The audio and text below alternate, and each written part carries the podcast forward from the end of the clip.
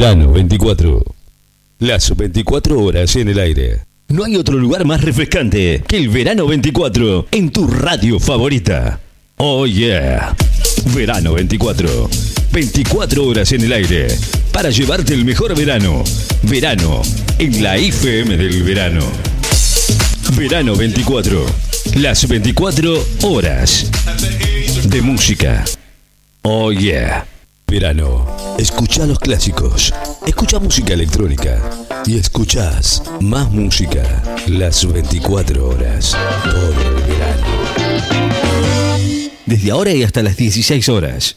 Escucha a Fabián Espinosa en Lo que nos pasa. Por 94.7.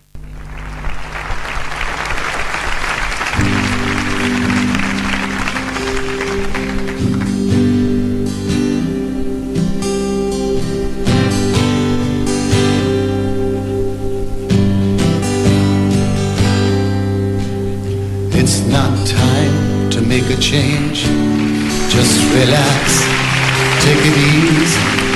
You're still young, that's your fault. There's so much you have to know. Find a girl, settle down. If you want, you can marry. Look at me. I am old, but I'm happier. I was once like you are now, and I know that it's not easy to be calm when you found something going on. But take your time, think a lot, think of everything you've got, for you will still be here tomorrow, but your dreams may not.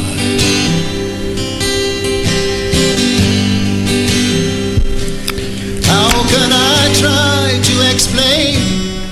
Cause when I do, he turns away again. It's always been the same, same old story. From the moment I could talk, I was ordered to listen. Now there's a way, and I know that I have to go away. I know have to go.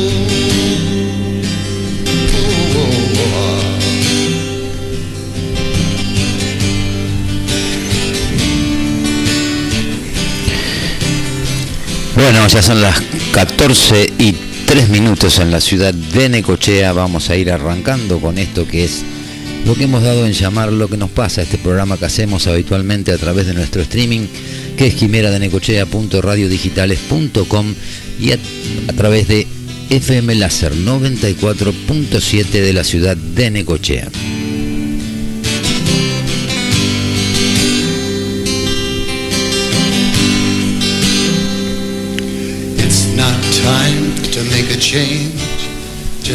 Te cuento que en la ciudad de Necochea estamos en este momento con una temperatura de 32 grados centígrados. La sensación térmica está picando casi los 34, así que una jornada de playa impresionante para el día de hoy. Se está volcando mucha gente a la playa en la ciudad de Necochea. Y como hacemos habitualmente, que te mandamos el flyer de difusión para que más o menos tengas alguna hoja de ruta y mientras escuchamos la sesión en la Cámara de Diputados con el tratamiento de la ley Omnibus que se está tratando en este momento en la Cámara de Diputados de la Nación. Te cuento que vamos a estar hablando en unos minutos con Mario Raitieri, que es el secretario general de Coninagro, eh, del Consejo de Administración de Coninagro. Y después, bueno, seguiremos hablando un poquito de los temas, vamos a ir hablando con él cuál es la realidad agropecuaria, cómo está el campo, cómo está el sector, qué expectativas tienen, qué mirada tienen sobre los próximos años que se vienen en la Argentina. Y nos vamos a preguntar también si se están dando o no estas discusiones de fondo, si seguimos discutiendo cuestiones de forma hasta acá, lo que se vio por lo menos desde que arrancó la sesión, eh, no se ve demasiado más que discursos así muy encendidos, muy tribuneros, pero bueno, esperemos a ver qué es lo que pasa con la aprobación de la ley y qué es lo que pasa básicamente, calculo que en el día de mañana con la parte del tratamiento en particular de algunos artículos. Hasta ahora solo escaramuzas, discursos, grillerío, eh, cuestiones que no tienen mucho que ver con los problemas que enfrenta hoy la Argentina y que habría que de alguna manera empezar a solucionar. Así que vamos ahora con esta versión de Juan Carlos Baglietto del tema El Témpano.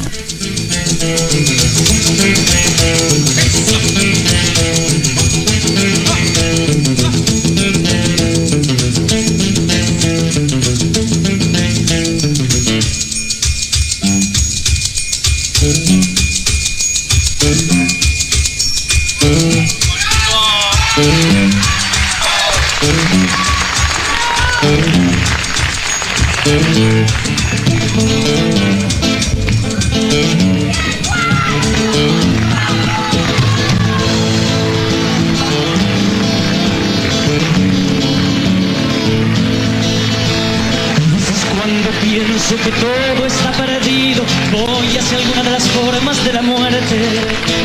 Me pego un tiro con una palabra que alguna vez me fue tan transparente. La ternura del agua que corre, me recuerdo en la llegada de unos trenes. Sales de los mares, curvas de los puertos, con mujeres descalzas en el verde. Voy hacia el fuego como la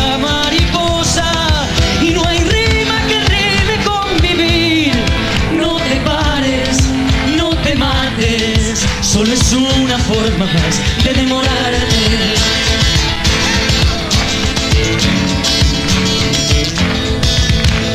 Las tardes tranquilas cuando extraño todo, pienso que todo no es lo que perdí. Una rosa de bella, una costa de perder, se pierde pero se gana. La lucha es igual igual contra uno mismo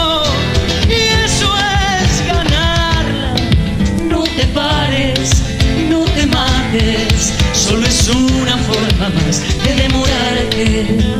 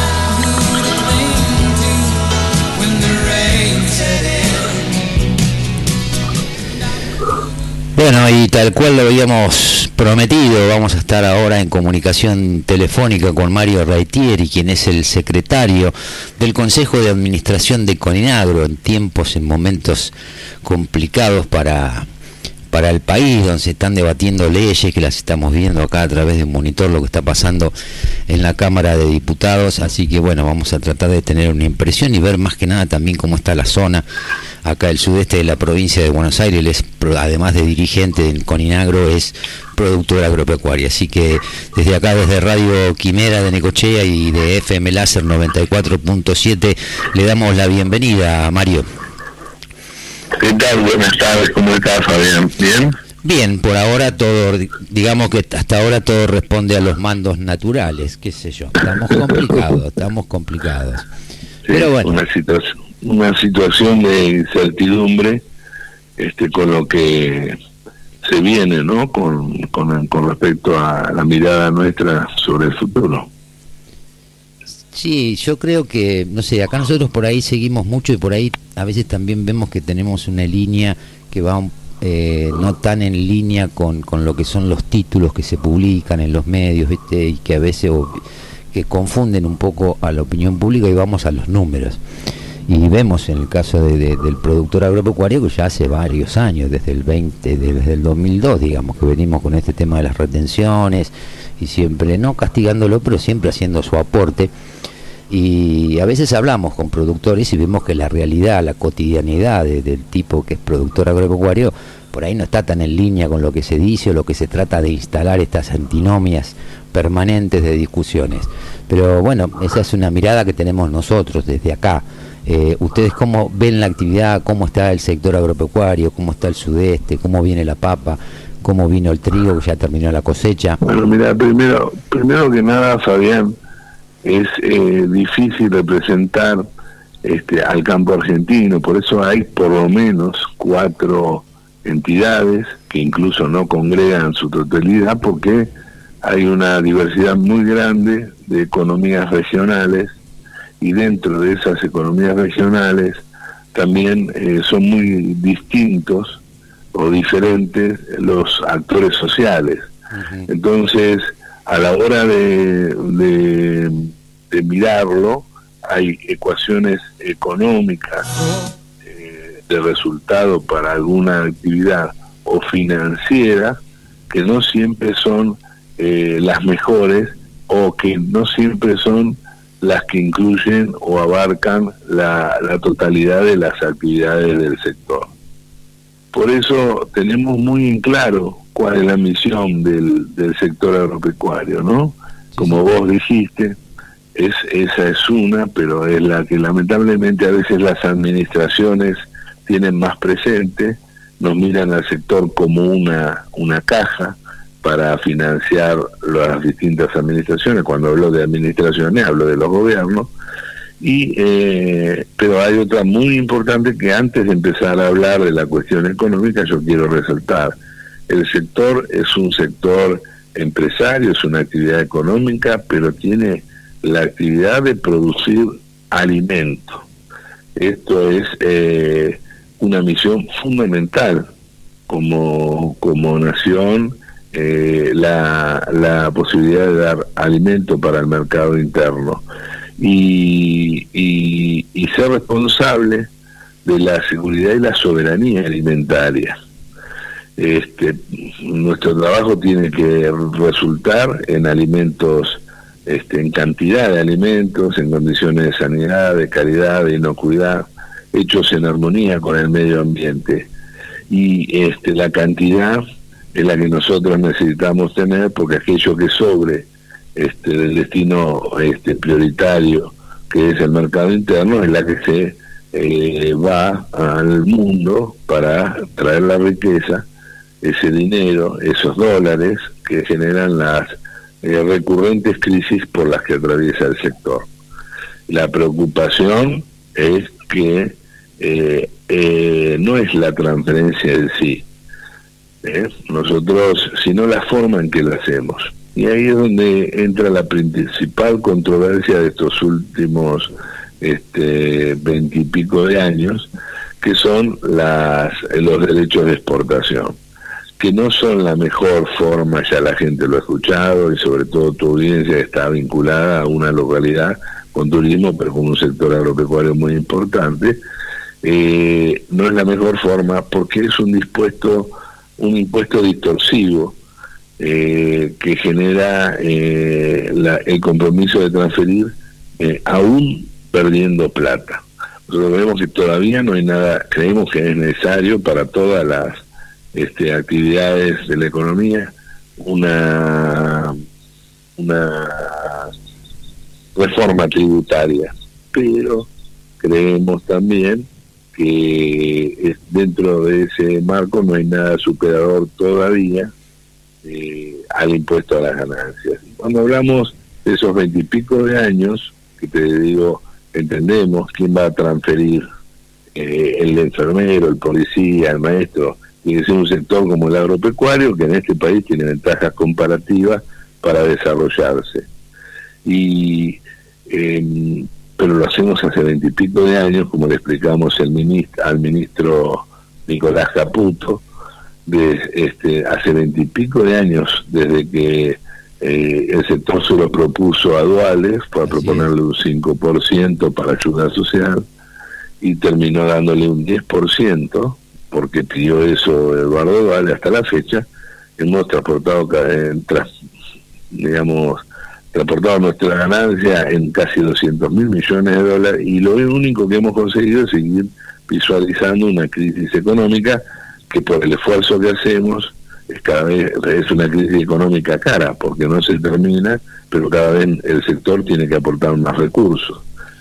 En momentos también Fabián en donde el sector se está recuperando de cuestiones eh, de pérdidas vinculadas a las inclemencias meteorológicas o climáticas, como se denominan hoy, a la sequía, a las inundaciones, este, sobre todo a la sequía, eh, en momentos en que eh, hubo una devaluación, pero también vemos que hay nuevamente una brecha en menos, en pocos días, en 15 días, una brecha muy importante entre un dólar libre y un dólar oficial este, donde la inflación no se ha parado y transmite ese costo argentino incluso a los insumos dolarizados, por lo cual que tiene el sector, por lo cual todavía vemos este, que el sector va a pagar insumos más caros, porque acompaña también el beneficio de vender con un dólar más caro, pero agregado ese costo de inflación a los precios en dólares, tenemos crecimiento de precios en dólares, eh, más el impuesto argentino para traerlos.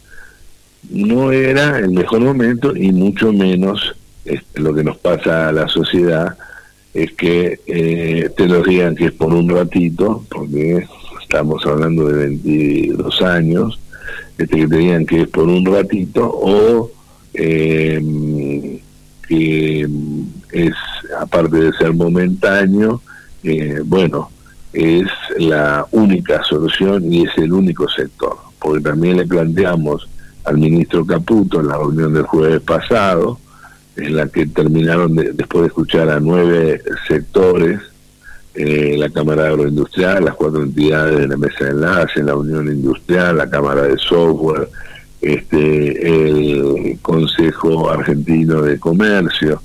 Eh, bueno, después de escuchar a esas entidades, a esas entidades este, sacaron el capítulo fiscal de la ley, pero nosotros le planteamos también, busquemos actores a los que le ha ido muy bien y que sean una alternativa al campo. Y esos no hay, no hay, me respondía particularmente, este, pues yo fui por representación por Coninagro de esa reunión, que somos los pequeños y medianos productores que nos hemos asociado transversalmente en cooperativa e integrado verticalmente en empresas esas cooperativas, agregándole valor para ascender nuestras producciones.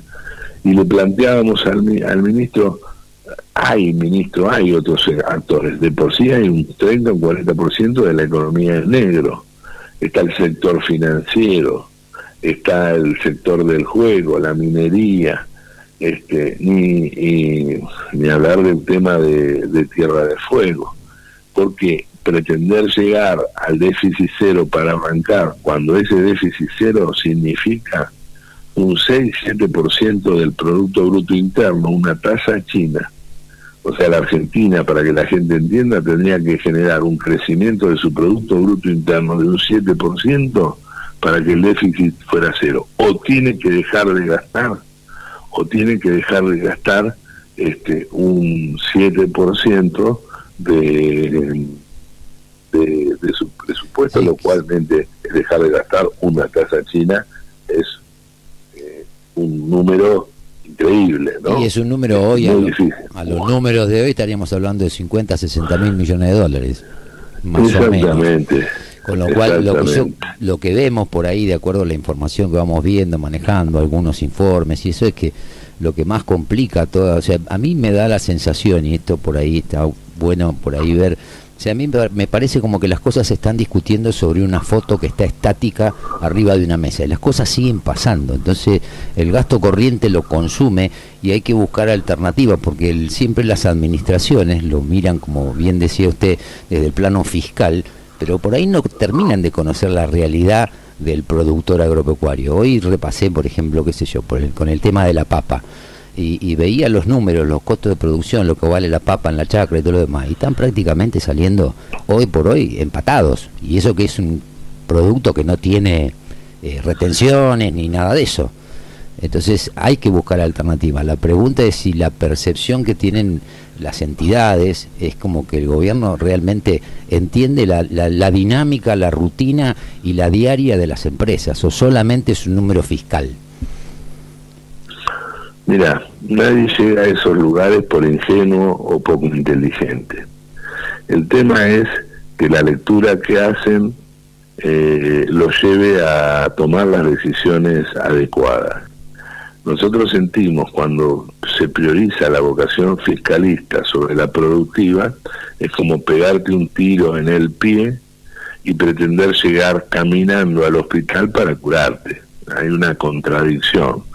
Si lo que tenemos es una crisis de recursos, este, eh, obviamente que hay que ordenar el, el gasto, pero hay que también eh, hay gastos que no son inversiones y no se pueden recortar y ahí es donde hay que generar y la generación de riqueza es a partir de las exportaciones de cada uno de los sectores, especialmente el nuestro, que por ahora es primario. Dios quiera algún día sea una importación mm, como se hablaba en los 60, secundaria exportadora, o sea, industrial, o como este, se da a partir de los eh, 90 una exportación de conocimiento, tecnología.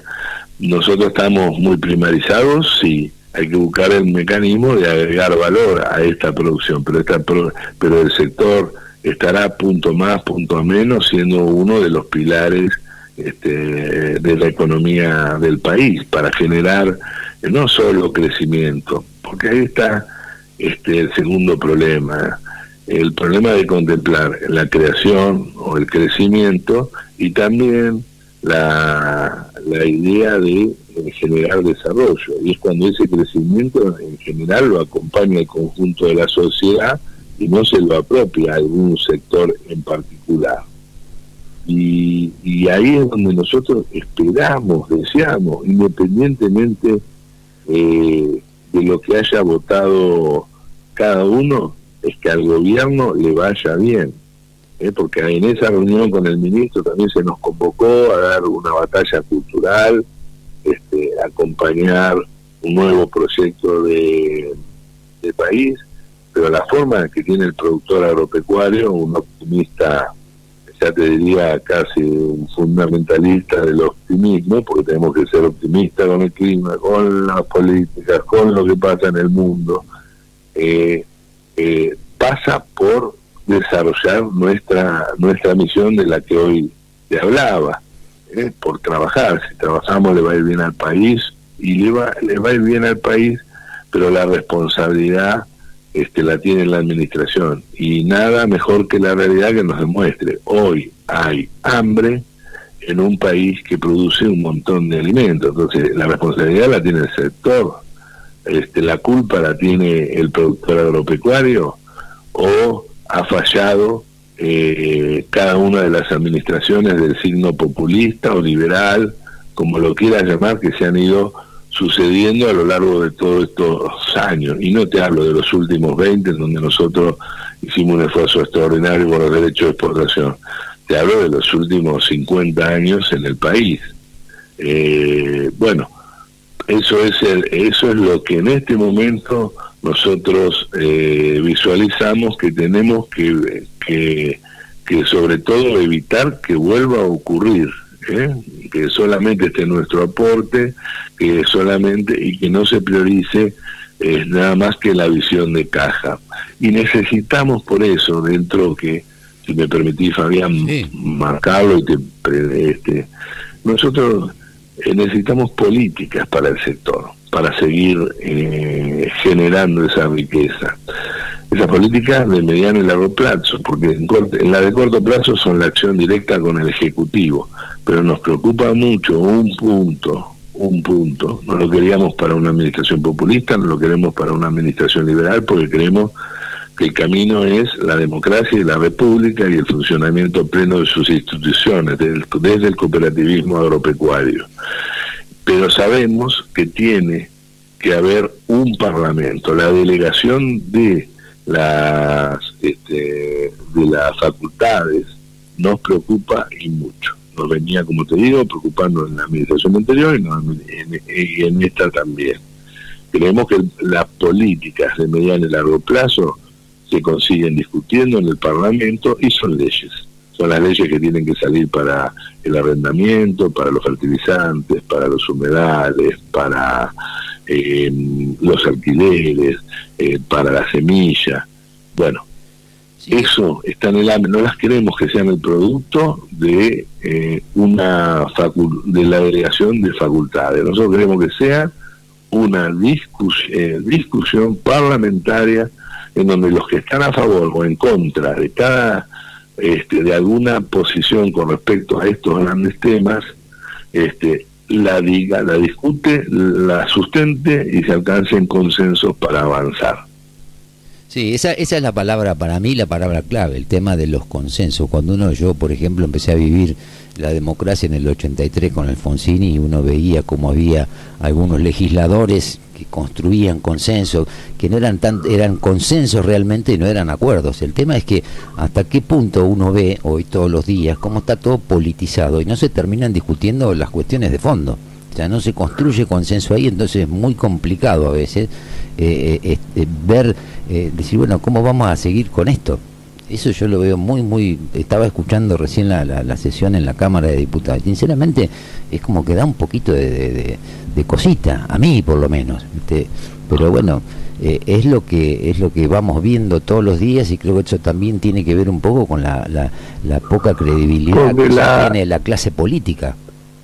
Fabián, la, la política de, que tienen que terminar en leyes deben nacer a partir de la preocupación, ocupación, de la generosidad, de una visión y no de la funcionalidad que tengan para que un proyecto, no político porque política es todo, un proyecto partidario se perpetúe en el uso este, del poder.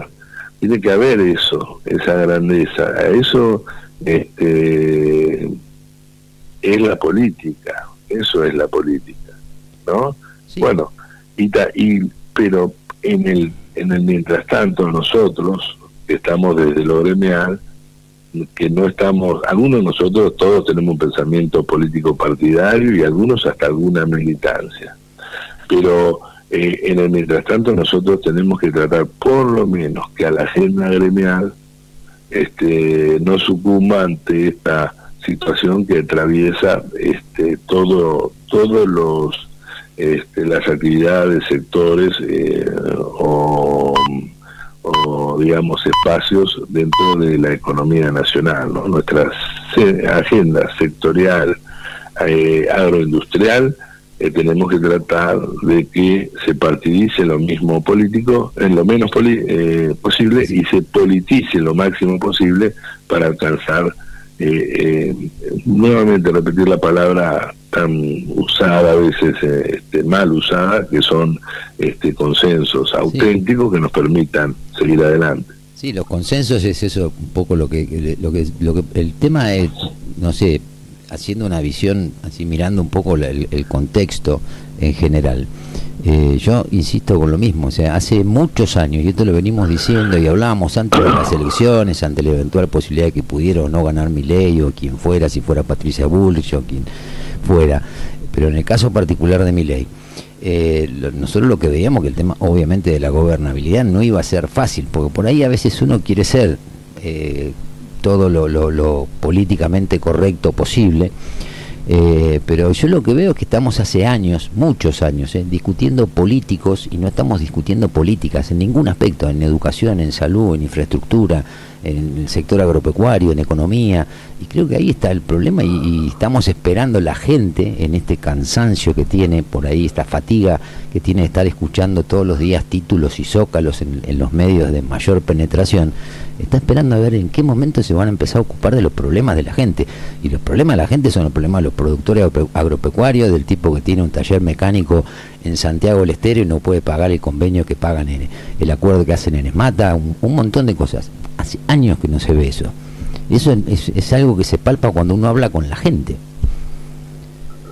Bueno, coincido plenamente, Fabiano, coincidimos plenamente. Ahora este, hay que tratar de, con el voto, con la participación, es que no solo los, los partidos políticos, los frentes, hoy pues ya los partidos han este, sido superados por esto que venía a mejorar la política en los frentes, con la participación en los frentes, con la participación en instituciones intermedias, tenemos que obligar a nuestros eh, políticos, que yo creo que hay muchos y muy buenos, pero a veces no son los que tienen mayor poder de decisión o mayor notoriedad, a que estén a la altura de una sociedad eh, que no solo se va crespando o malhumorando, sino que indudablemente es porque va adelante de lo que son eh, ya no sus representantes, sino que tendrían que ser sus dirigentes.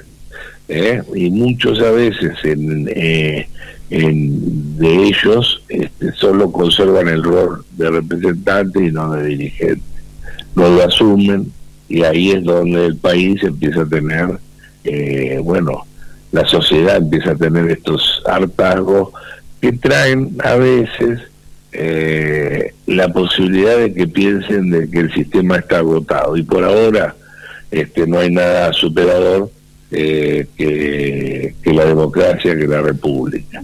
Pero bueno volviendo ahora si vos me permitís Fabián que me dijiste o me preguntaste sobre la zona hemos sido una zona que tenemos que ser agradecidos porque nos ha acompañado bastante el agua hoy que la precisamos más que nunca porque tenemos los maíces en flor, los girasoles también en flor, eh, las hojas de segunda que se sembraron con humedad necesitan ese oxígeno que es el agua, eh, las hojas de primera. Tenemos la posibilidad de tener una zona con una muy buena cosecha y por ende, eh, pero esto está muy relacionado a la posibilidad de que eh, llueva normal. Sabemos que hemos atravesado en estas tormentas de verano eh, piedra este, en muchos productores que los han dañado y que lamentablemente eh, en- justamente en estos momentos que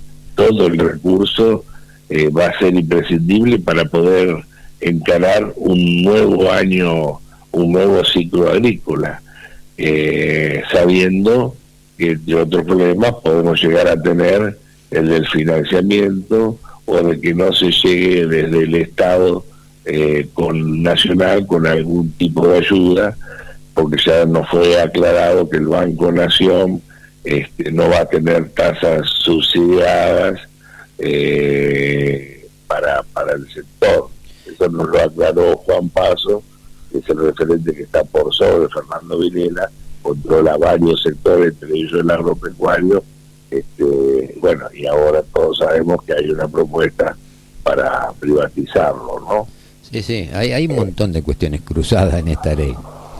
Muchas cosas cruzadas. Pero bueno, eh, con el tema este del famoso, de la falta de financiamiento para aquellos productores que tuvieran el, eh, más del 5% de su producción de soja y eso se avanzó algo, quedó esto que no, no va a haber ningún No, no, cuando se lo planteamos al ministro, Fabián nos dijo como que era tan necesario como las retenciones porque si no salían, este, lo tenían que mantener momentáneamente, porque si no salían las retenciones incluso no podían sacar esta esto del 5% que exige el Banco Central y iban a tener que ir a buscar esos recursos a la provincia, ¿no? Recortando los fondos este, a transferir a cada una de las provincias.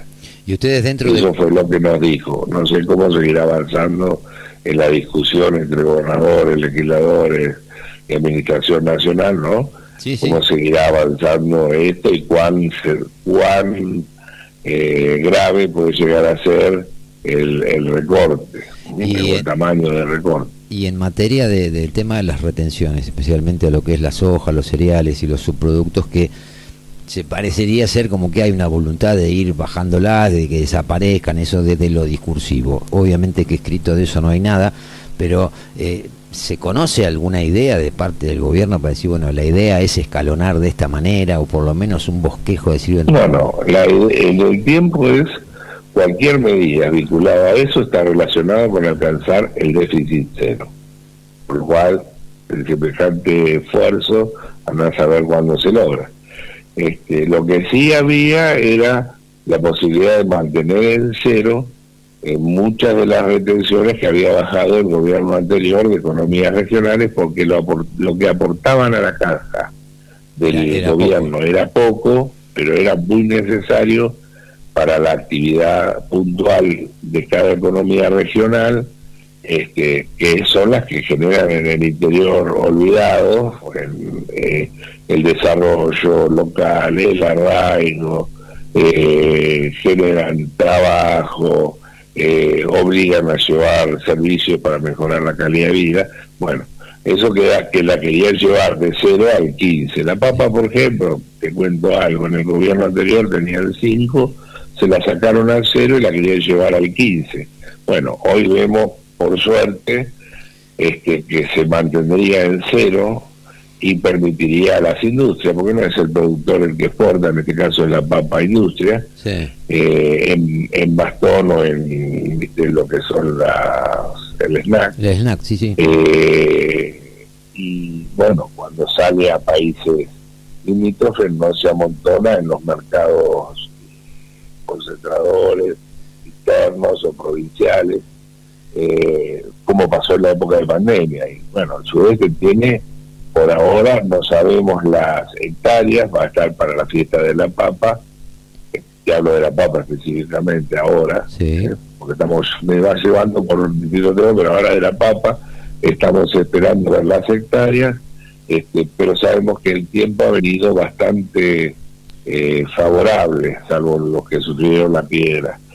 Eh, por ende, que se vaya, que no tenga retenciones, que la industria pueda llevársela a países como Brasil, Chile, Paraguay, eh, Uruguay, eh, nos, nos beneficia, nos beneficia eh, porque, bueno, eh, modera la, la posible sobreoferta que hay del producto.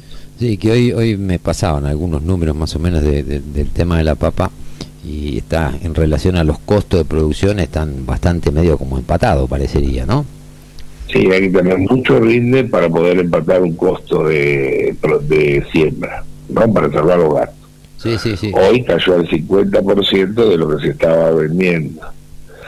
Estaba sobre 6 mil pesos en el campo, hoy eh, cuesta conseguir 3 mil pesos la bolsa de entre 17 y 18 20 kilos. kilos. Sí, sí, es la bolsa que se viene acá en, el- en los almacenes está hoy están ofertando a 2 kilos de papa a 690 pesos acá. Que es- hace un mes estaban todos los altos porque te estaban cobrando 900 Pero bueno, vos fijar también, ¿no, Fabián? ¿Qué cosa este, este país? En la zona productora de papa, que está sacando, porque ya marcaron la primicia, somos la zona primicia Sí. en este momento, se paga 600, el consumidor, el otro es la débil, de la cadena paga 600 pesos.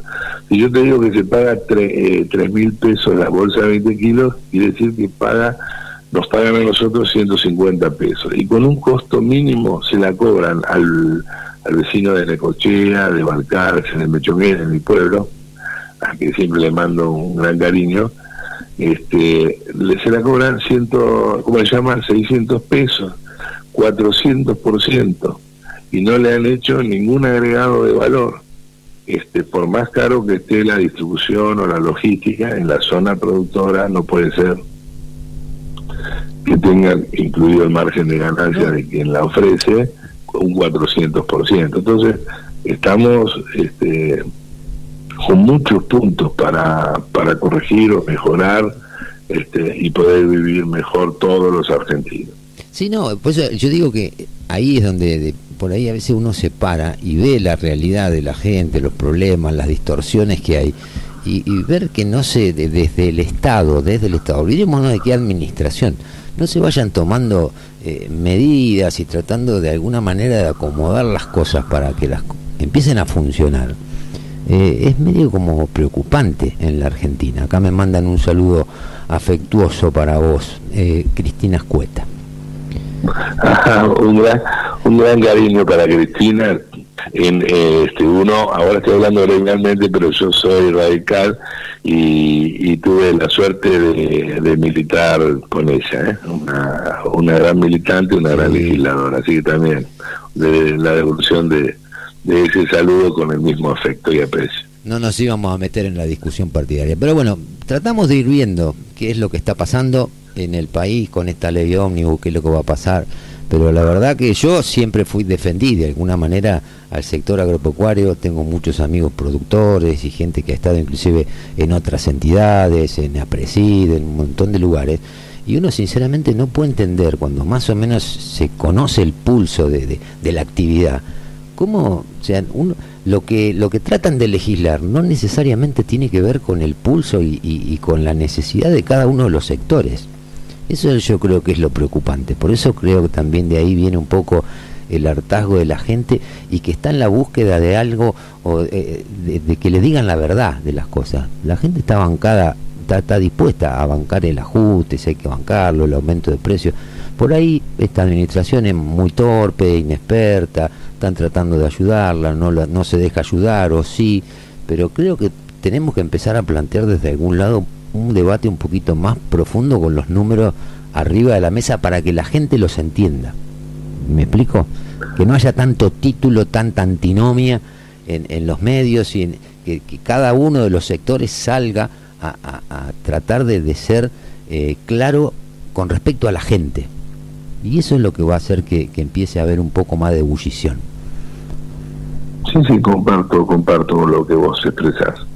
Este, y las urgencias que tienen, porque algunos podemos esperar, pero hay otros que estamos ya empezando a ver que eh, no alcanzan a, a- a tener las comidas que este, mínimas, ni para ellos ni para su familia. Bueno, ellos a veces son los que no tienen los que no tienen tiempo deberían ser los que nos marquen la, la agenda de todos, no solo de la política que tiene la mayor responsabilidad y que la salida es con más política, con mejor política, este, pero eh, pero sí este, también a las a las entidades gremiales como debería ser que aquellos que productores que tienen menos espalda, aquellas economías más afectadas estén eh, priorizadas a la hora eh, de que un dirigente sectorial eh, realiza una, una acción gremial para conseguir una mejora, ¿no? Eso también tenemos que asumirnos como, eh, bueno, como la, la, la urgencia que tiene toda la dirigencia. De política partidaria, la gremial, la trabajadora, de poder este, comprender la gravedad de la situación y, tratar de, de alcanzar respuestas que si no son a través de la política, que si no son a través de los consensos, eh, es muy difícil eh, que podamos eh, subsanar estos, estos problemas que estamos enunciando. Sí, porque lo grave es que en realidad sabemos que son respuestas y tienen que ser acciones que tienen que salir desde ese lugar. O sea, hay que empezar a hacer política, o sea, eh, Digo, hablar de políticas, de buscar, o sea, con, con un país que tiene el Sí. 50% de pobreza, 10, 12% de indigencia, y estos son números de junio del año pasado, y después de ahí para adelante lo que vaya a dar ahora en unos meses cuando nos vamos a agarrar la cabeza. Ver que están discutiendo cosas, viste, de reglamento, de que el artículo, de que no estaba informado de... O sea, uno dice, estamos, esto somos, es, es algo muy parecido a un psiquiátrico vacío abierto en la Argentina, ¿no es cierto? Mira, te voy a hacer un comentario sobre lo que nos dijo también el ministro de Economía, Nicolás Caputo. Eh, en un momento él decía, no, ustedes tienen la suerte porque estos problemas vinieron de la política y son de la política y los políticos, este, para que también la, la gente comprenda. Dice, ahora hay economistas en el gobierno, ahora este, hay, eh, bueno, hay posibilidades de resolverlo. Yo te voy a hacer una reflexión, a lo mejor eh, no, no es para esta charla, pero te voy a decir convenci- convencido de algo que pienso, ¿no?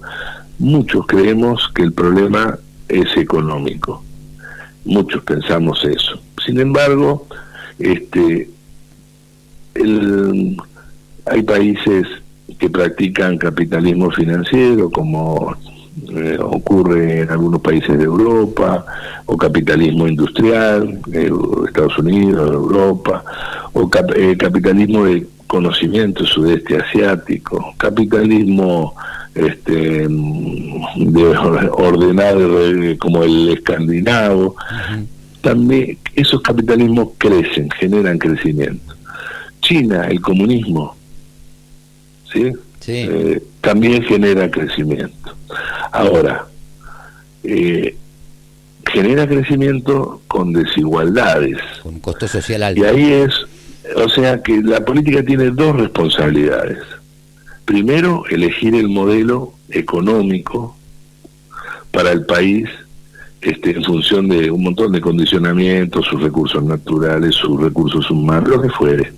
O sea, tiene esa responsabilidad de no errarle al modelo, porque todos pueden generar crecimiento, pero obviamente este, en el marco de las realidades que atraviesa cada nación. Esa es una responsabilidad política. Y la segunda responsabilidad de la política, que es la que nos tiene que sacar adelante, es eh, corregir las desigualdades de ese crecimiento para que sea un crecimiento de todos, como hablábamos hoy, y genere desarrollo más que crecimiento. ¿eh? Que entonces sí es mejor calidad de vida de una sociedad o de, de las personas que viven en un país. Por eso, bueno, eh, ahí quedan dos opciones, ¿no?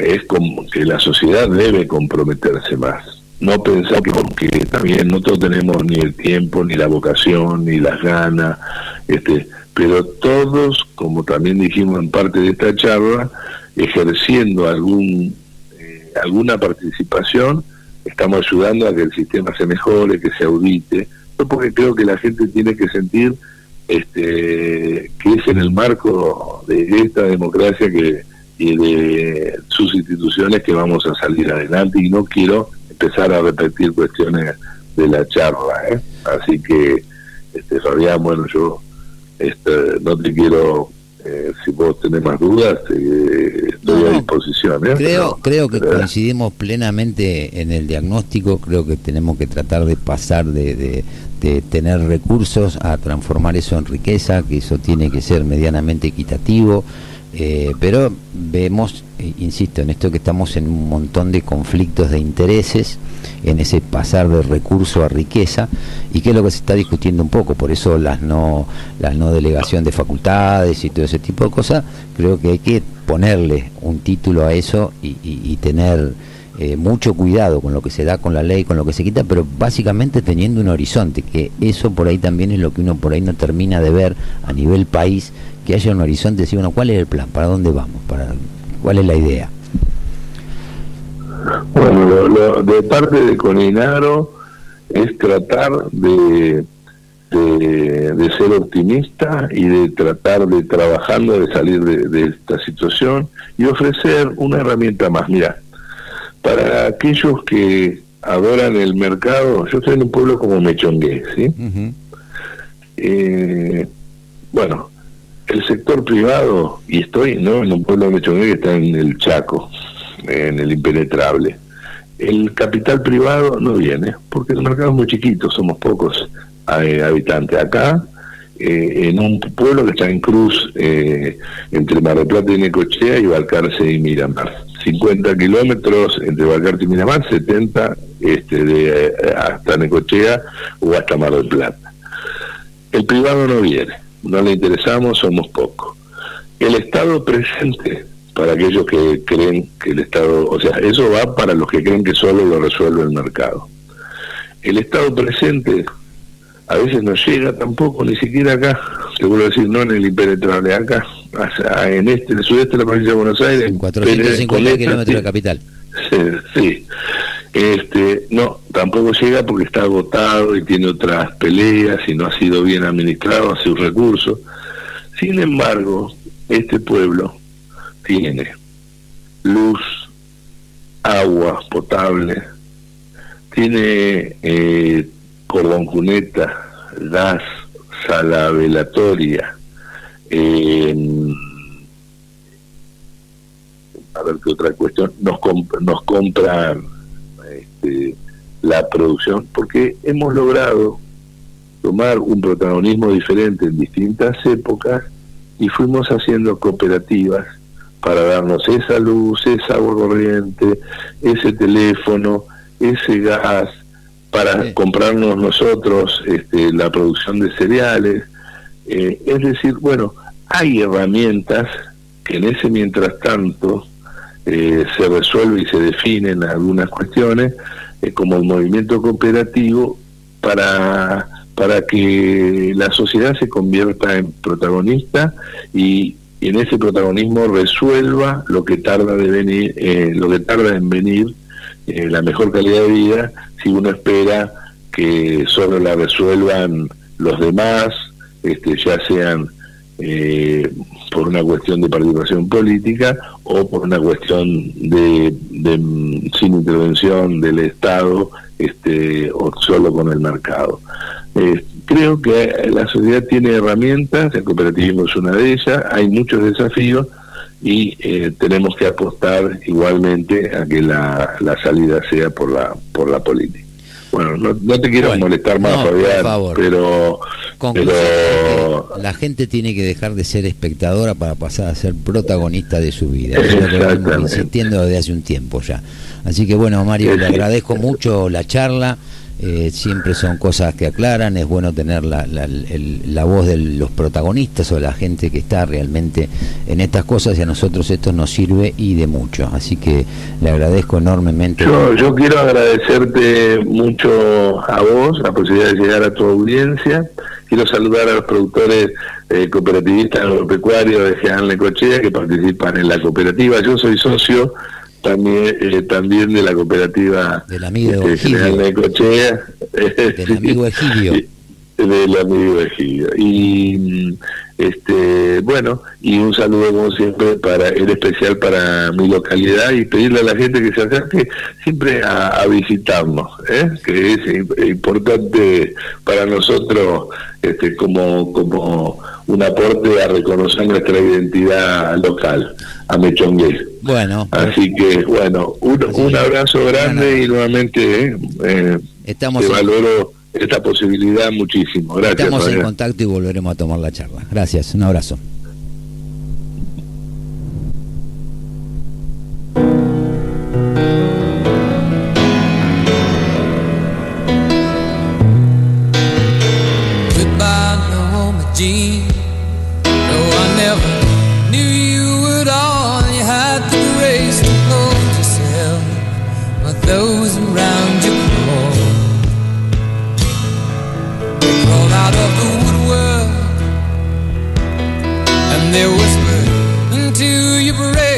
They set you on the treadmill and they made you change your name.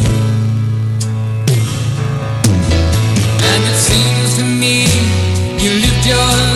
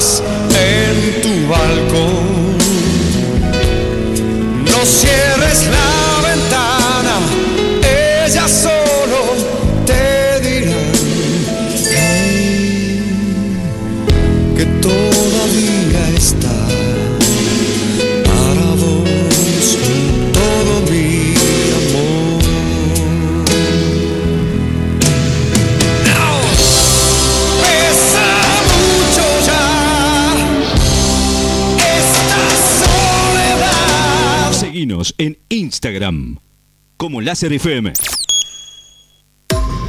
La base de datos de virus ha sido actualizada.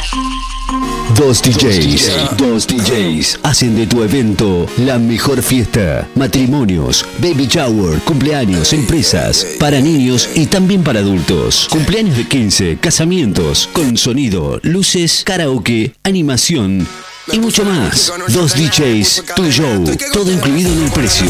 Con buen precio y nos acomodamos a tu presupuesto. Estamos a tu orden. Somos hacedores de fiestas. Dos DJs, una fiesta. Comunícate con nosotros y te pasamos tu presupuesto. 2262 5353 20 2262 530979 Dos DJs, hacedores de fiestas.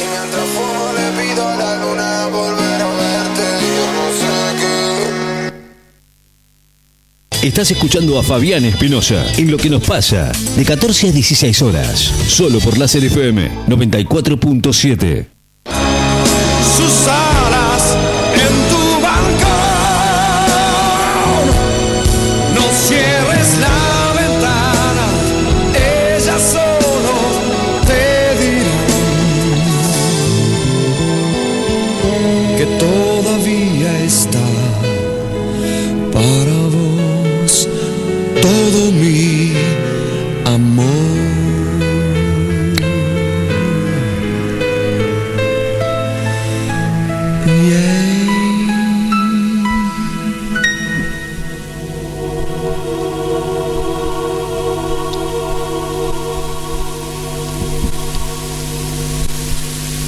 Bueno, ya son las 15 y 2 minutos después de una amena charla con el señor Mario Reitegui. Reiteri, siempre me, me equivoqué en el nombre recién. Eh, donde son ellos por ahí de alguna manera también protagonistas, pero hablando un poco de todo lo que pasa en el país, de lo que uno ve. Tengo acá en el monitor puesto, lo veo del caño a los gritos adentro de la Cámara de Diputados, no lo puedo subir, pero. Eh, digo que la idea por ahí pasa un poco por, por tratar de llevar, había, había algunos números que, que había tenido, hoy estuve averiguando y haciendo algunas investigaciones. eh, el, el- el rol de las entidades agropecuarias, a diferencia de como por ahí están de alguna manera en muchos casos estigmatizados en la discusión social, en la discusión de la gente, eh, a uno lo, lo lleva a pensar y irá, como también se lo dije, que por ahí cada uno de los sectores, yo entiendo que todos los intereses o todos los, los, los- las inquietudes que tenga cada uno de los sectores, el industrial, el, productivo, la parte agropecuaria, la parte de minería, los petroleros, los comerciantes, los empleados públicos, creo que todas las, de alguna manera, todas las, las, las inquietudes o las preocupaciones que tengan son válidas, pero el tema es cómo, eh, por eso se mencionó varias veces durante la nota, la pienso no necesariamente, eh, eh, el acuerdo sí está bueno, pero en realidad es lo que tiene que haber, lo que se tiene que construir es un consenso, es decir, bueno, este es el camino, vamos por este lado, corrijamos esto, corrijamos aquello, que no es lo que uno hoy está viendo en la política, por eso también hablábamos de que de algún modo se, se discuten políticos y no se discuten políticas, y él también lo decía, que, que lo que están buscando es construir consensos para que haya política, en este caso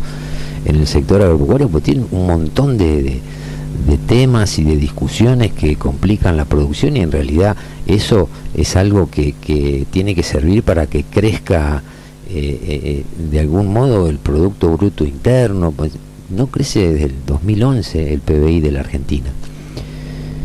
Eh, entonces, pero la población sí creció, con lo cual el PBI per cápita obviamente va a, bajar y no vienen tiempos de, eh, de bonanza, si bien podemos hablar de que sí, en cuanto a que no vamos a tener la crisis del año pasado con la sequía, eh, miraba algunos números hoy a la mañana, por ejemplo, y con respecto, no sé, vamos a suponer el, tema del cultivo de la soja, desde el momento en que arrancó la siembra de soja, ya eh, el año pasado, eh, hoy la soja está casi 60, 70 dólares abajo de lo que estaba en el momento que se tenía la expectativa de siembra. Entonces por ahí dar este tipo de información que uno no no es para que eh, nos volvamos expertos o tengamos el- el pulso finito de lo que pasa, digo, para que más o menos veamos cómo es la dinámica, cómo es la rutina de una empresa, qué es lo que pasa, dónde te pega, dónde no te pega. Y yo creo que lo, interesante de esto de consensuar eh, tiene que ver con que se puedan de alguna manera articular políticas donde salga eh, beneficiado la mayor cantidad de gente. Entonces, obviamente que es producto de una negociación donde se va, pero seguir metiéndole la mano al campo, y yo comparto que no estaba bien el tema de las retenciones para las economías regionales, pero yendo por ahí un poco más lejos de eso, digo, está bien, no están las retenciones, pero vamos a la realidad de lo que hoy tenemos.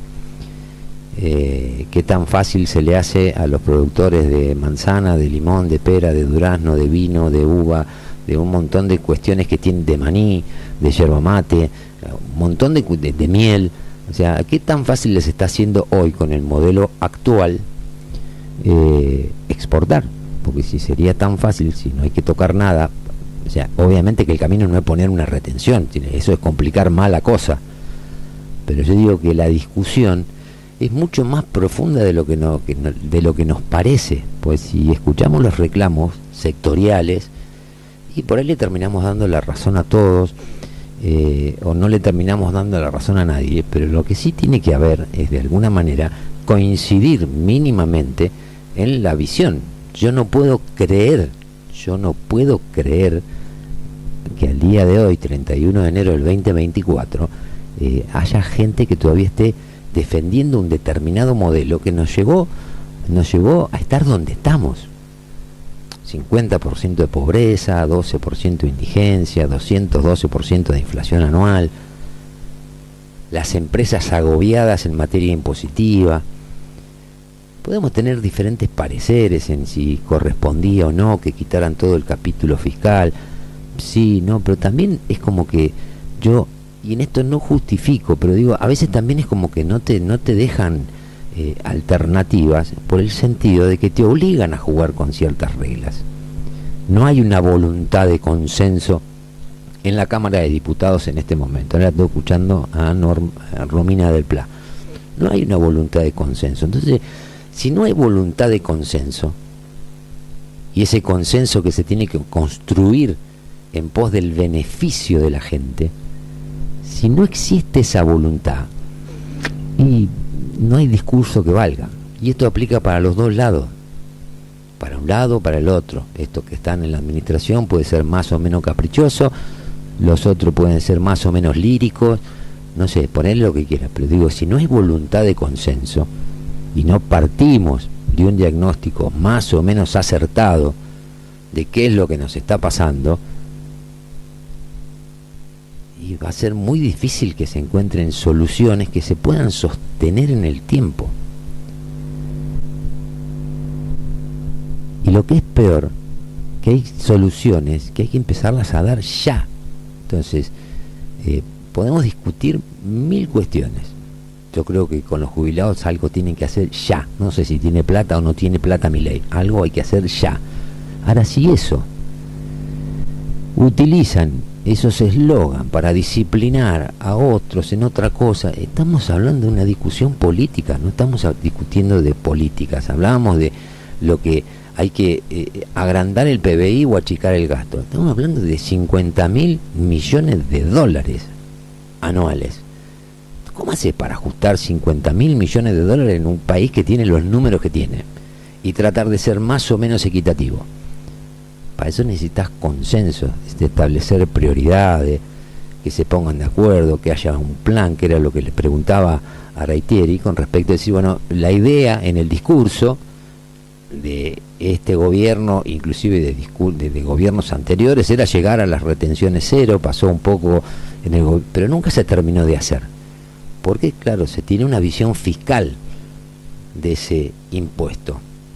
Porque no es solo la retención en el campo, es el, el 35% de retención, más la especificación asimétrica. Esto lo decía ayer, o sea, vos de pronto de cada 100 dólares que produce el campo, 60 quedan en el Estado, 60, 65 entre la retención y la especificación asimétrica.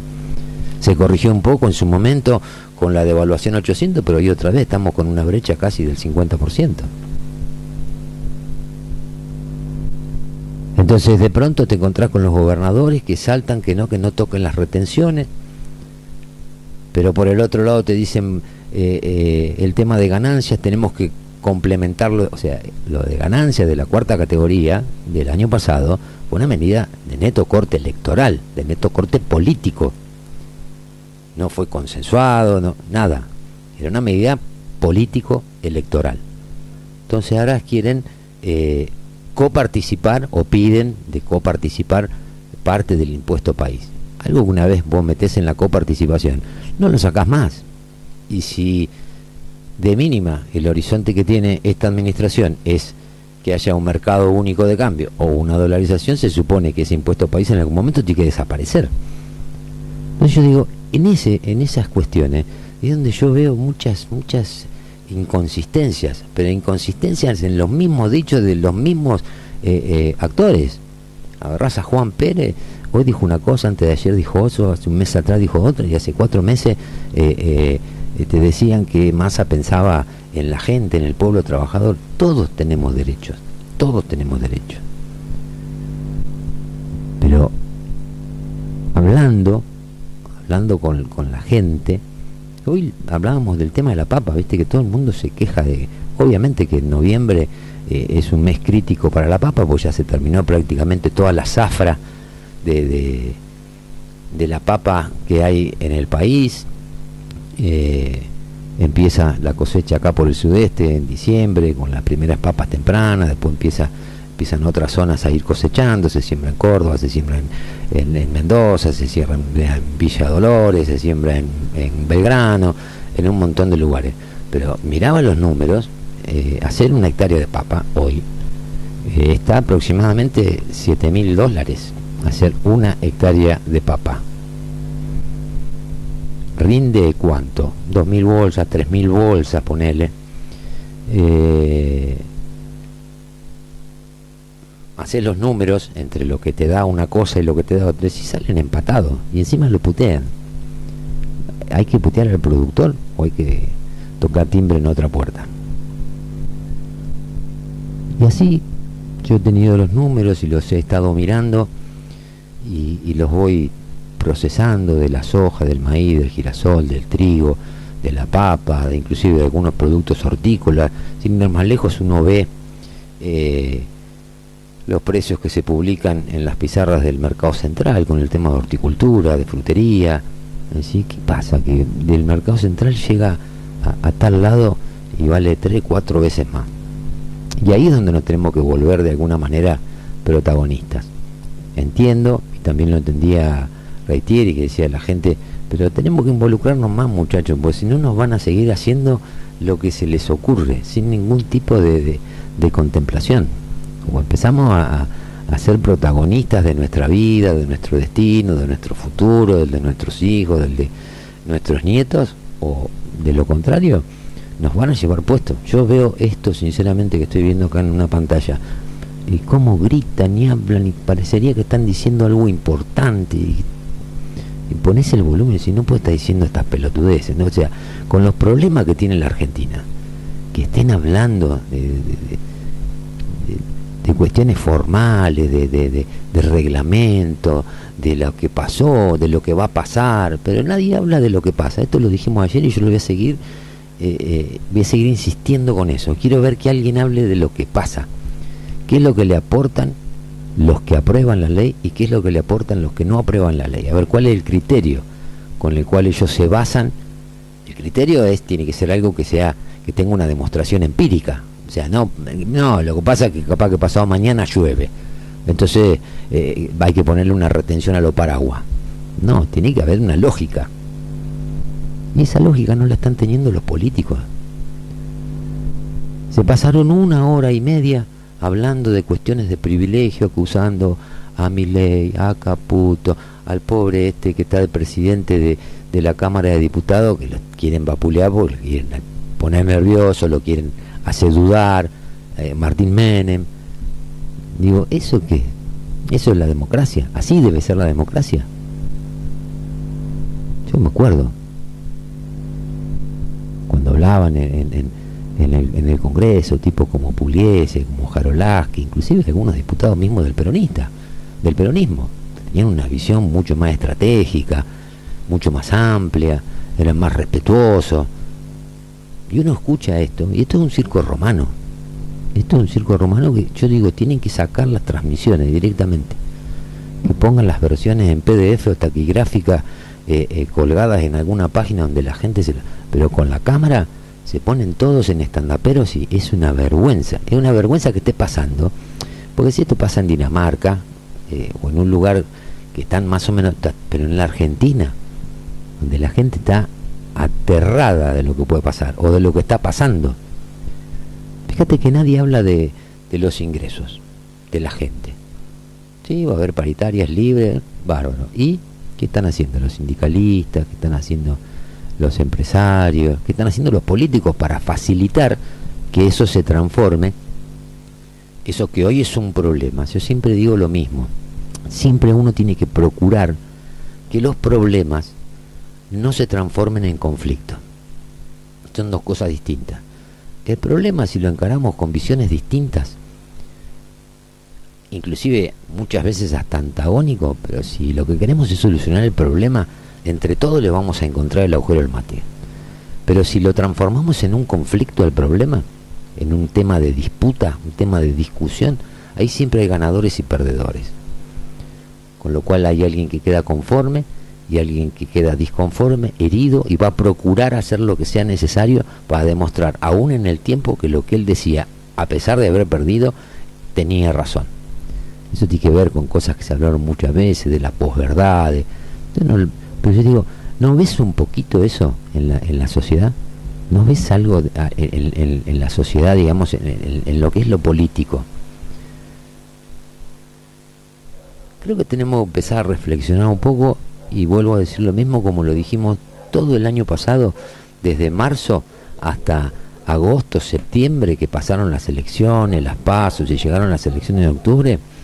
eh, decía que el que llegara a estar en el gobierno iba a tener que reunir indispensablemente tres condiciones.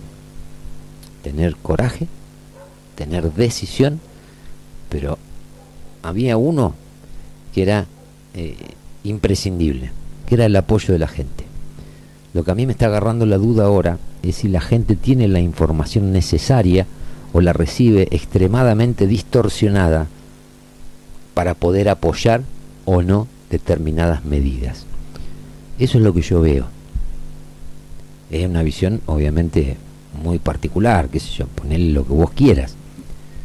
Pero uno trata de leer todo lo que va viendo, cómo se mueven las piezas. Viste que acá a veces hablamos de cosas que parecería que no tienen nada que ver con nada, pero después en el tiempo todo termina teniendo que ver con todo. Pero bueno, es lo que hay. Me gustó mucho la charla, eh, le agradezco obviamente una vez más a Mario por el tiempo, por la atención, por lo claro que fue en sus definiciones, eh, por sobre todo por ser optimista, a pesar de ser un sector que está bastante bastante golpeado y que le vienen cacheteando desde hace ya más de 20 años. Yo me acuerdo en el año 2002, me acuerdo que inclusive hasta el tema de las retenciones fue casi, te diría, una propuesta del sector agropecuario, al gobierno de Dualde en ese momento. Dijeron, bueno, es el momento, y de ahí nunca más se la sacaron, nunca más se la sacaron. Y también hay que hacer una diferenciación, yo digo siempre lo mismo, ojo, no confundir al productor agropecuario con el sector agroexportador, que hoy son solamente cinco o seis empresas exportadoras que tiene la Argentina, que son los que se llevaron la mayor parte de las diferencias de precio cada vez que habilitaban el dólar 1, dólar soja 2, dólar soja 3. No era el productor, el productor ya tiene su rutina, su forma de trabajar, su plan de negocio, sabe cómo va a comprar los insumos, retiene algo de mercadería porque sabe que después si eh, vende porque le gusta el precio, pero después le sube el fertilizante, tiene un número muy finito, es una eh, en, una escala mayor de volumen, de, de- de generación de pesos o de dólares, tiene una realidad muy parecida a la que tiene el tipo que tiene un negocio de ropa en, en, en el centro de Necochea, una panadería o un mercadito de barrio. Que, las- que el- el- los impuestos, que el 931, que la gente, que la plata, que los pagos, que Entonces a veces le estamos cayendo, a algunos sectores le estamos cayendo de una manera un poco excesiva sin conocer la realidad. Entonces ahí nos hacemos cómplices de quién? De los que inventan el relato. Y hablando del relato, vamos con una canción de mi amigo Manuel. Esta canción se escribió, me acuerdo que es vieja, se, grabó en el 2005. Pero en realidad esta canción en el año 90 y pico se hizo un poco inspirado en Carlito Saúl.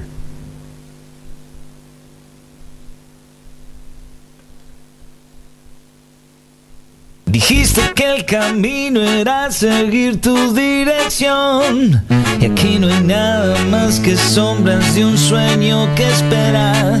Dijiste que la muerte es por falta de corazón. Y gracias a tu amor quedé tirado en la vereda. Hablaste de mil modos, sin sangre y sin decoro. Te la pasaste prometiéndome el oro y el moro. Por eso y otras cosas que antes eran hermosas. Maldita sea tu lengua y que te cosan bien la boca. Porque yo, ya estoy escuchar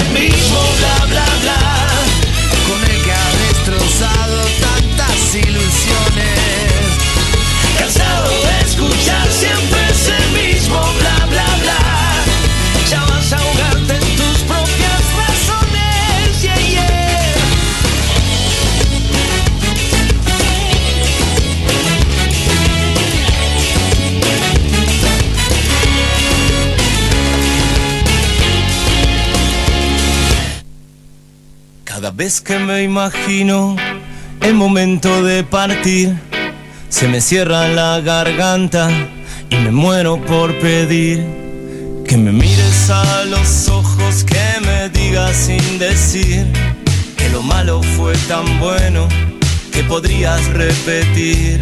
Uh, una vez más, volver a elegirme y hacerme brillar.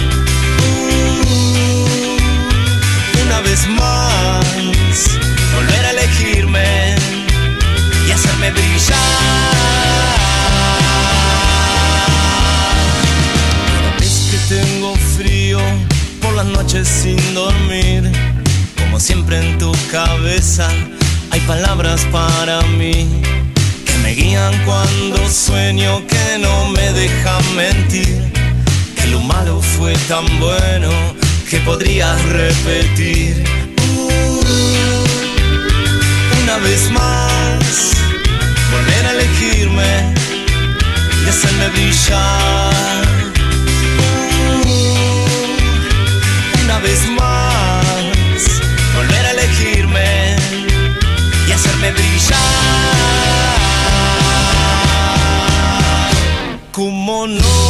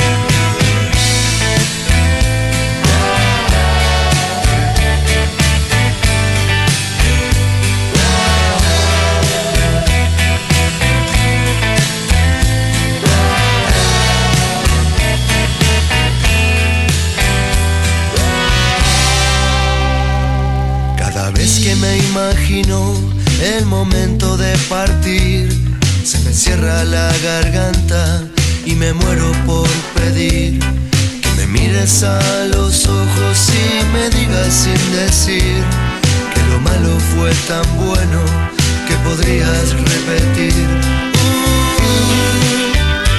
Una vez más, volver a elegirme y hacerme brillar.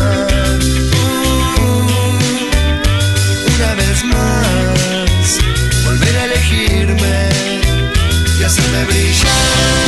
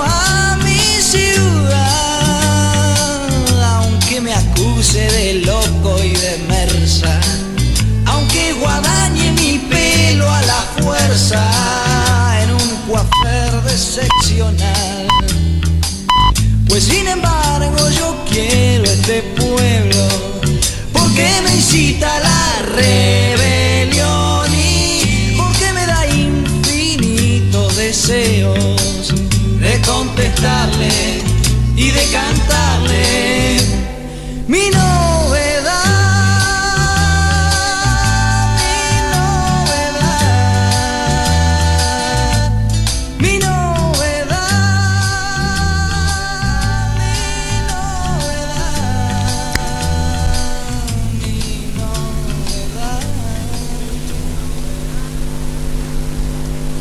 Bueno, ya son las 15 y 30 minutos en la ciudad de Necochea. Vamos a dar los datos que hace dos días ya que los tenía para darlos, pero bueno, aprovechamos hoy que estuvimos hablando con Mario eh, sobre los temas agropecuarios, el tema de la ley. Eh, estábamos, no alcanzamos, le iba a pasar los datos que obviamente seguro que él tenía, pero terminó la cosecha fina en la Argentina y la región del sudeste, o sea, la nuestra revalidó el título de la zona núcleo cerealero. Finalizó esta semana la cosecha fina argentina 23-24 con números muy dignos a causa de la excelente performance del cultivo de trigo y cebada en la región sudeste de la provincia de Buenos Aires. La cosecha argentina de trigo, según indicó hoy la Bolsa de Cereales de Buenos Aires, terminó con 15.1 millones de toneladas con un rendimiento nacional promedio de 28.4 quintales por hectárea, un 25% por encima de lo que fue el año pasado, pero un 22% menor al promedio de los últimos cinco años. La zona sudeste de Buenos Aires aportó a esos 15 millones 3.870.000 toneladas, con un rinde promedio de 46.6 quintales, mientras que la segunda zona en importancia fue el sector del sur de la zona núcleo pampeana con 2.09 millones de toneladas y un rendimiento de 38.6 quintales. En lo que respecta a la cebada, la producción argentina es estimada en 5 millones de toneladas con un rendimiento medio de 4.280 kilos, una cifra que es 41% mayor a la registrada en la campaña previa, no nos olvidemos de la sequía. La zona sudeste bonaerense aportó 2.850.000 toneladas con un rinde promedio de 5.680 kilos por hectárea, mientras que el segundo lugar se ubicó el, sudeste, el sudoeste bonaerense y el sur de La Pampa con un millón de toneladas y un rinde promedio de 3.040 kilos. En lo que se viene, que tiene que ver con la gruesa, el 92% del área nacional de soja tiene una condición de cultivo normal excelente, aunque la proporción de lotes en mala situación viene creciendo. Este, el informe de la bolsa es de hace ya una semana. eh, se estaba complicando en algunos lugares por el tema del calor y de la sequía, el tema de eh, los lotes, la condición de los lotes que estaban en su mayoría, el 92% entre a, ex- a excelentes, está cayendo un poco esa- ese, ese número. La estimación de la cosecha argentina de soja es ahora de 52 millones y medio de toneladas, aunque la entidad advirtió que para poder lograr ese pronóstico se harán necesarias futuras precipitaciones que tendrán un rol fundamental para transitar etapas críticas de definición de rendimiento y a su vez las de mayor demanda hídrica. De no suceder podría impactar en la actual proyección. Con el maíz, el grano comercial transita su recta final, lo decía Reitieri, que estaban en floración y tuvieron agua acá en el sudeste, en el centro norte del área agrícola, la adecuada disponibilidad hídric- hídrica permitió mejorar las perspectivas de siembra, sumando 100.000 hectáreas más a la proyección anterior. Eso sumado a la excelente condición de los planteos tempranos en la zona núcleo pampeana y las buenas perspectivas en Córdoba con los planteos tardíos, elevan la proyección de cosecha nacional a 56 millones y medio de toneladas. Y el otro cultivo que también se hace en la zona y es uno de los referentes a nivel país es el girasol. Se sembró el 97,2% del área que, estaba estimada, mientras que en paralelo la recolección de girasol, que ya empezó en el norte de la Argentina, en la zona de- del Chaco, se concentra eh, el avance de cosecha está en el 9%, marcando un ri- un rinde promedio de 1.650 kilos. Así que bueno, esperemos que no complique más el tiempo, que no tengamos otro año no de seca, porque ya las condiciones de siembra y evolución de los cultivos han sido con mayor cantidad de agua, pero que los volúmenes estén lo más arriba posible, porque en realidad el país, más allá de lo justo, injusto, lo lógico o ilógico que puede tener el tema de las retenciones y todas esas cuestiones, el país de algún modo lo necesita. Y en cuanto a perspectivas, también, bueno, eh, dieron en, en el, en el diario local, el diario papel local, el Ecos Diarios, están, destacan lo que hablábamos un poco ayer y antes de ayer, como buena la segunda quincena.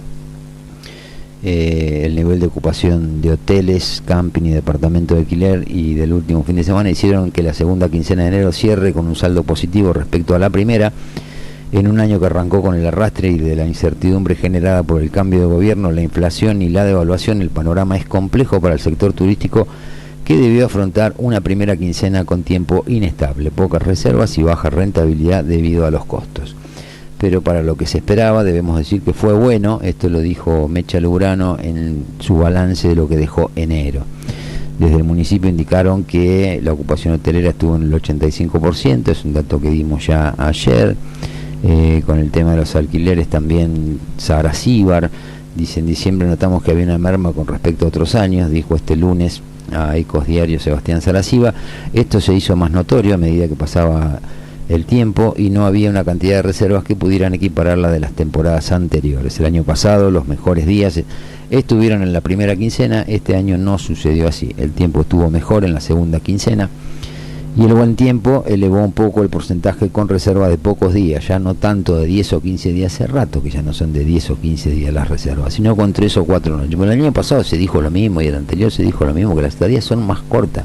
A ver, muchacho, el- el- la información, la digitalización, la inmediatez, todas estas cuestiones que tenemos y que usamos a diario, eh, se usan para este tipo de cosas, para no, antes vos, qué sé yo, en, los 80, en el 70, y sí, sacabas las vacaciones, te iba y se te tocaba mal tiempo, buen tiempo, bueno, mala suerte o buena suerte, depende de lo que te tocara.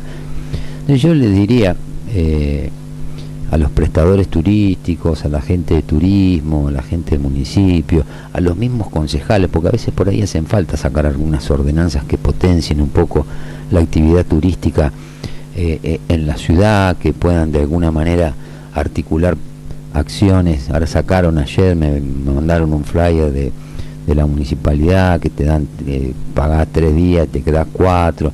Pero esas acciones hay que programarlas con tiempo. Y ahí es donde entra esto de lo que hablamos eh, tantas veces, que tiene que ver con el consenso. Tienen que articular políticas, ponerse a charlar, dejar de lado las diferencias partidarias eh, y empezar a pensar un poco en la gente. Esto estamos hablando a nivel municipal, entonces en marzo empiezan a pensar qué es lo que se va a poder hacer. Ahora tienen expectativa en los carnavales. Y yo me pregunto, ¿qué es lo que está ofreciendo Necochea para los carnavales aparte del mar y la playa? Entre ir al mar y la playa, ir a un lugar donde tiene mar, playa y un corso, aunque sea, y capaz que la gente elige más ir al lugar donde está el mar, la playa y el corso. Pero tiene que empezar a trabajar en marzo. Marzo, ver alternativas, simular o imaginar distintos escenarios económicos, mejores, peores que ahora. Entonces, de acuerdo a eso, si lo van trabajando con tiempo, probablemente cuando tengan que tomar decisiones sobre la coyuntura, van a tener ya un background encima como para tomar una decisión que por ahí no va a ser la más efectiva, pero por ahí sí termina siendo la más adecuada para el tiempo. Porque pasó el mes de enero, mucha gente invirtió plata, puso negocios, comercio, eh, acomodó los, los balnearios, las cosas, y, pero es como que estamos esperando un milagro y esto no se soluciona con discursos políticos, se soluciona sentando a la gente a trabajar y decir, bueno, mira, ¿qué es lo que está pasando? Y está pasando esto. ¿Por qué nosotros no podemos captar más turistas que los que captamos? Y porque puede ser, fíjate eh, cómo hacen en Pinamar, fíjate cómo hacen en Cariló, fíjate cómo hacen en las grutas. Cuando pusieron de moda las grutas hace ya más de una década que explotó, tipo llevaron, me acuerdo en ese momento, no me acuerdo si era el Movistar o el Personal Fest, alguna fiesta grande, fue un montón de gente que no conocía el lugar y después le dieron eh, bienes y servicios de calidad para que la gente siga yendo a esos lugares. Pero si vamos a empezar a discutir que te enterás tres días antes la programación del festival infantil y eso no, no, o sea, está bien desde el punto de vista de, de- la administración, están cumpliendo con las formalidades y bueno, ya sería impensado eh, poder llegar a tener la fantasía de que Necochea no tenga un festival infantil.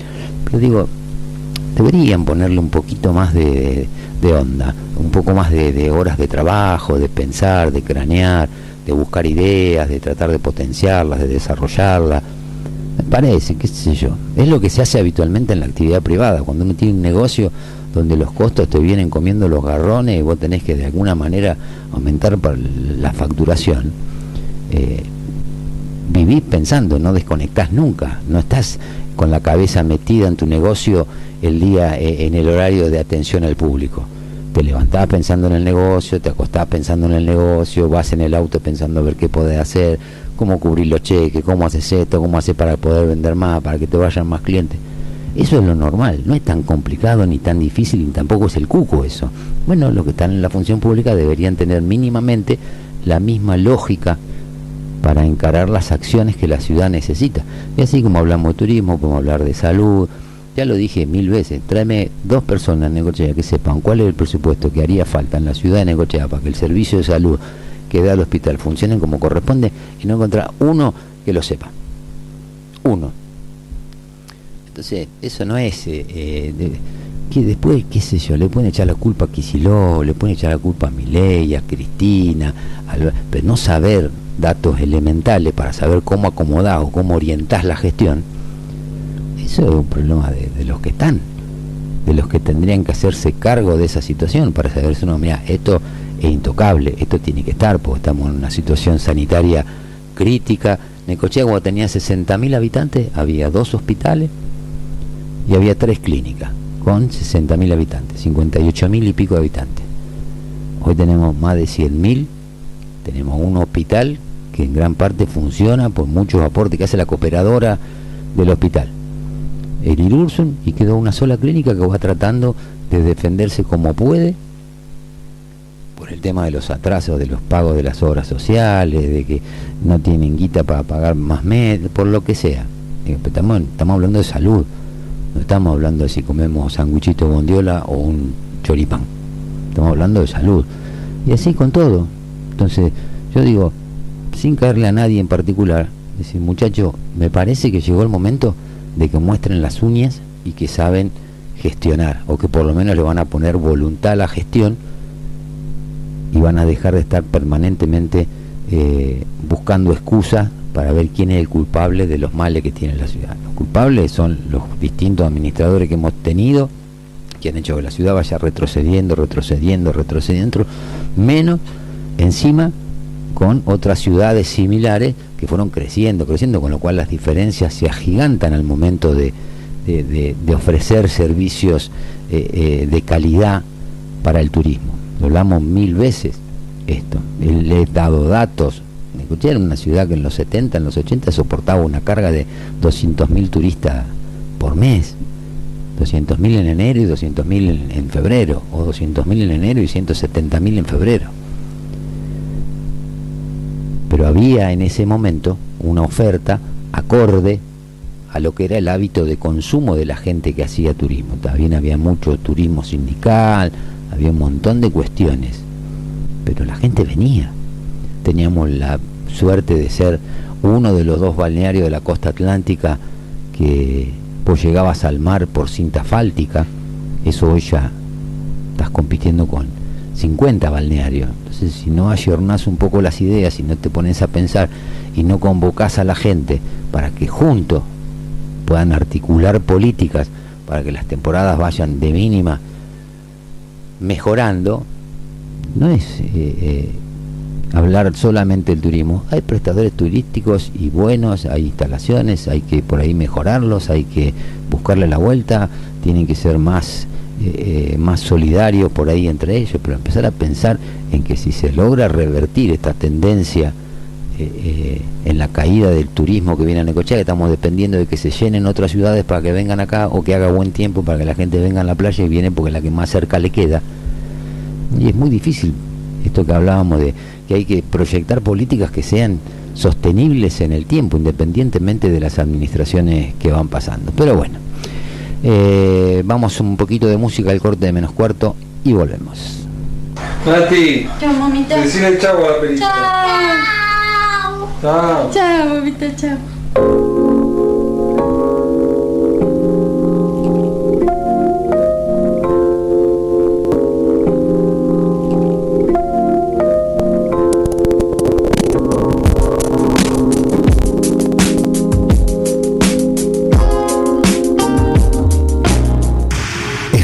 Todo el día. 94.7 Necochea, Buenos Aires, Argentina. Seguinos en Instagram como Láser FM. Verano. Escucha los clásicos. Escucha música electrónica. Y escuchás más música las 24 horas. Todo el verano.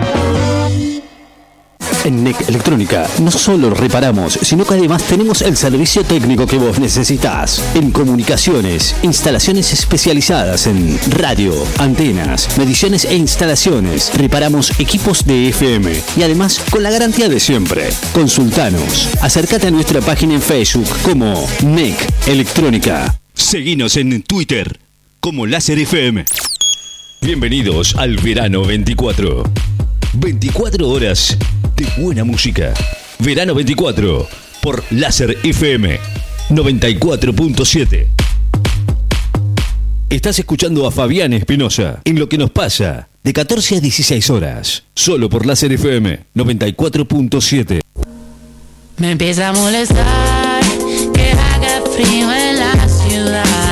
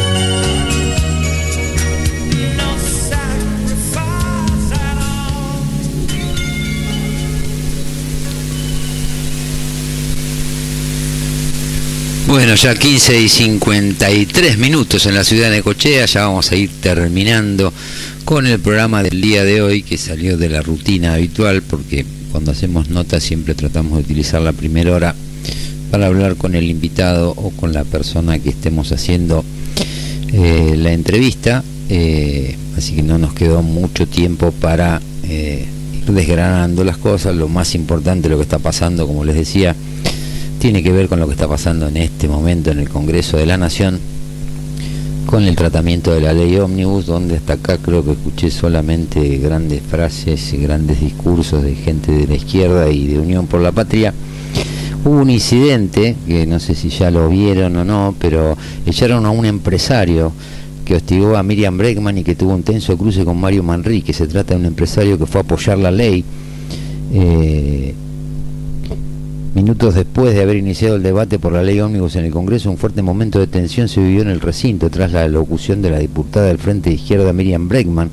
Un hombre ubicado en un palco de la Cámara Baja gritó enfervorizado contra la parlamentaria. Por ello, los legisladores presentes le reclamaron a- al titular Martín Menem que hiciera echar al agresor. Instantes después fue escoltado por personalidad de seguridad del Congreso. Se llama Tomás Agote, el empresario, pertenece a esta agrupación de, ¿cómo es que se llama? Él está en el Comité de Pymes, Emprendedores y Productores, participó de las audiencias informativas, a defender la ley, bueno, todas estas cosas de color que pasan adentro del Congreso y que sinceramente son pa- para, para reflexionar un poco, que yo, la verdad que yo a esta altura del partido te cuesta tanto tomar las cosas en serio, pero bueno, hay que, hay que hacerlo.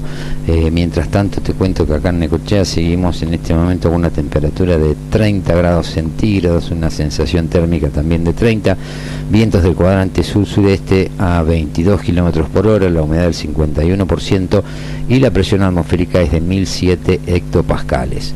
Eh, bueno, estos días también vamos a estar hablando con seguramente con Carolina Lozada, senadora por Juntos por el Cambio, eh, pero no tenemos todavía confirmado el, día y que vamos a hacer la nota, pero hay un par de notas de gente que está vinculada a todo esto que está pasando a nivel nacional, pero tratando siempre de buscar por ahí alguna definición más a nivel personal de, su parecer, que lo que tiene que ver con, con los discursos políticos y las posiciones intransigentes que se dan hoy por hoy en la, en la política. Pero bueno, eh, es lo que tenemos.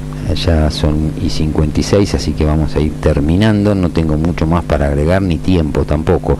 Así que de mi parte, Fabián Espinosa, me despido de ustedes hasta mañana a las 14 horas, donde vamos a volver a hacer otra vez una edición más de esto que es lo que nos pasa. Un programa donde tratamos de buscar el pulso y el latido de la ciudad y del país. Como siempre, seguimos en las redes sociales, tanto de la radio como en los muros míos personales. Tenés consignas, ponemos cosas para que opinen. Nos interesa básicamente la, opinión de la gente, más que lo que dicen muchas veces los dirigentes.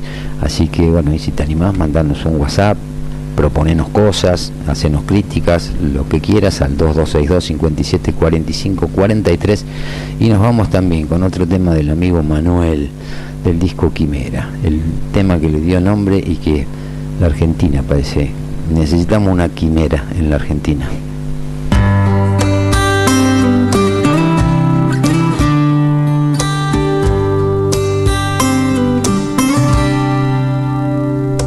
Quisiera que esta vez no me pidieras juramentos y vivir cada momento como único en la vida. Quisiera creer que a veces hay un punto de partida y que alguien ha dejado alguna luz. Quisiera que el destino nos amaque con cuidado y que siempre tú y yo quedemos de este mismo lado. Quisiera que aunque el mundo esté cayéndose a pedazos, encuentres en mis brazos tu lugar. pareciera una quimera, como un sueño loco que uno siempre espera, como enamorarse en otra primavera, con el tiempo detenido, encontrarse en lo perdido.